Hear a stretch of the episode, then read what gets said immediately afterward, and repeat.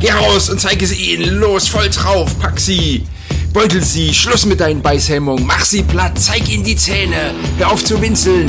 Du musst raus aus dir gehen. Reiß dich von alleine. Geh ihn an die Kehle. weg den Kampfhund in dir. Nicht nur bellen, zubeißen. Du bist hier die Chefin in der Arena. Und vergiss nicht, es ist nur eine zweite Klasse und du bist die Lehrerin. Ich kann nicht, die sind in der Überzahl.